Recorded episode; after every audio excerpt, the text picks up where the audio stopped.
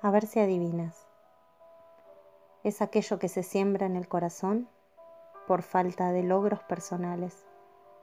Algunas veces se maquilla de amabilidad, se pone perfume de cortesía y sale a la calle disfrazada de buena voluntad. Es mil veces más terrible que el hambre, porque es hambre espiritual. Se molesta ante la satisfacción ajena, solamente se siente tranquilo al contemplar la miseria de otros.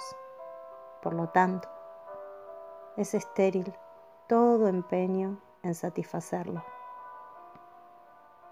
Es eso que no te deja disfrutar tu vida por estar siempre queriendo la ajena. ¿Adivinaste? Se llama envidia.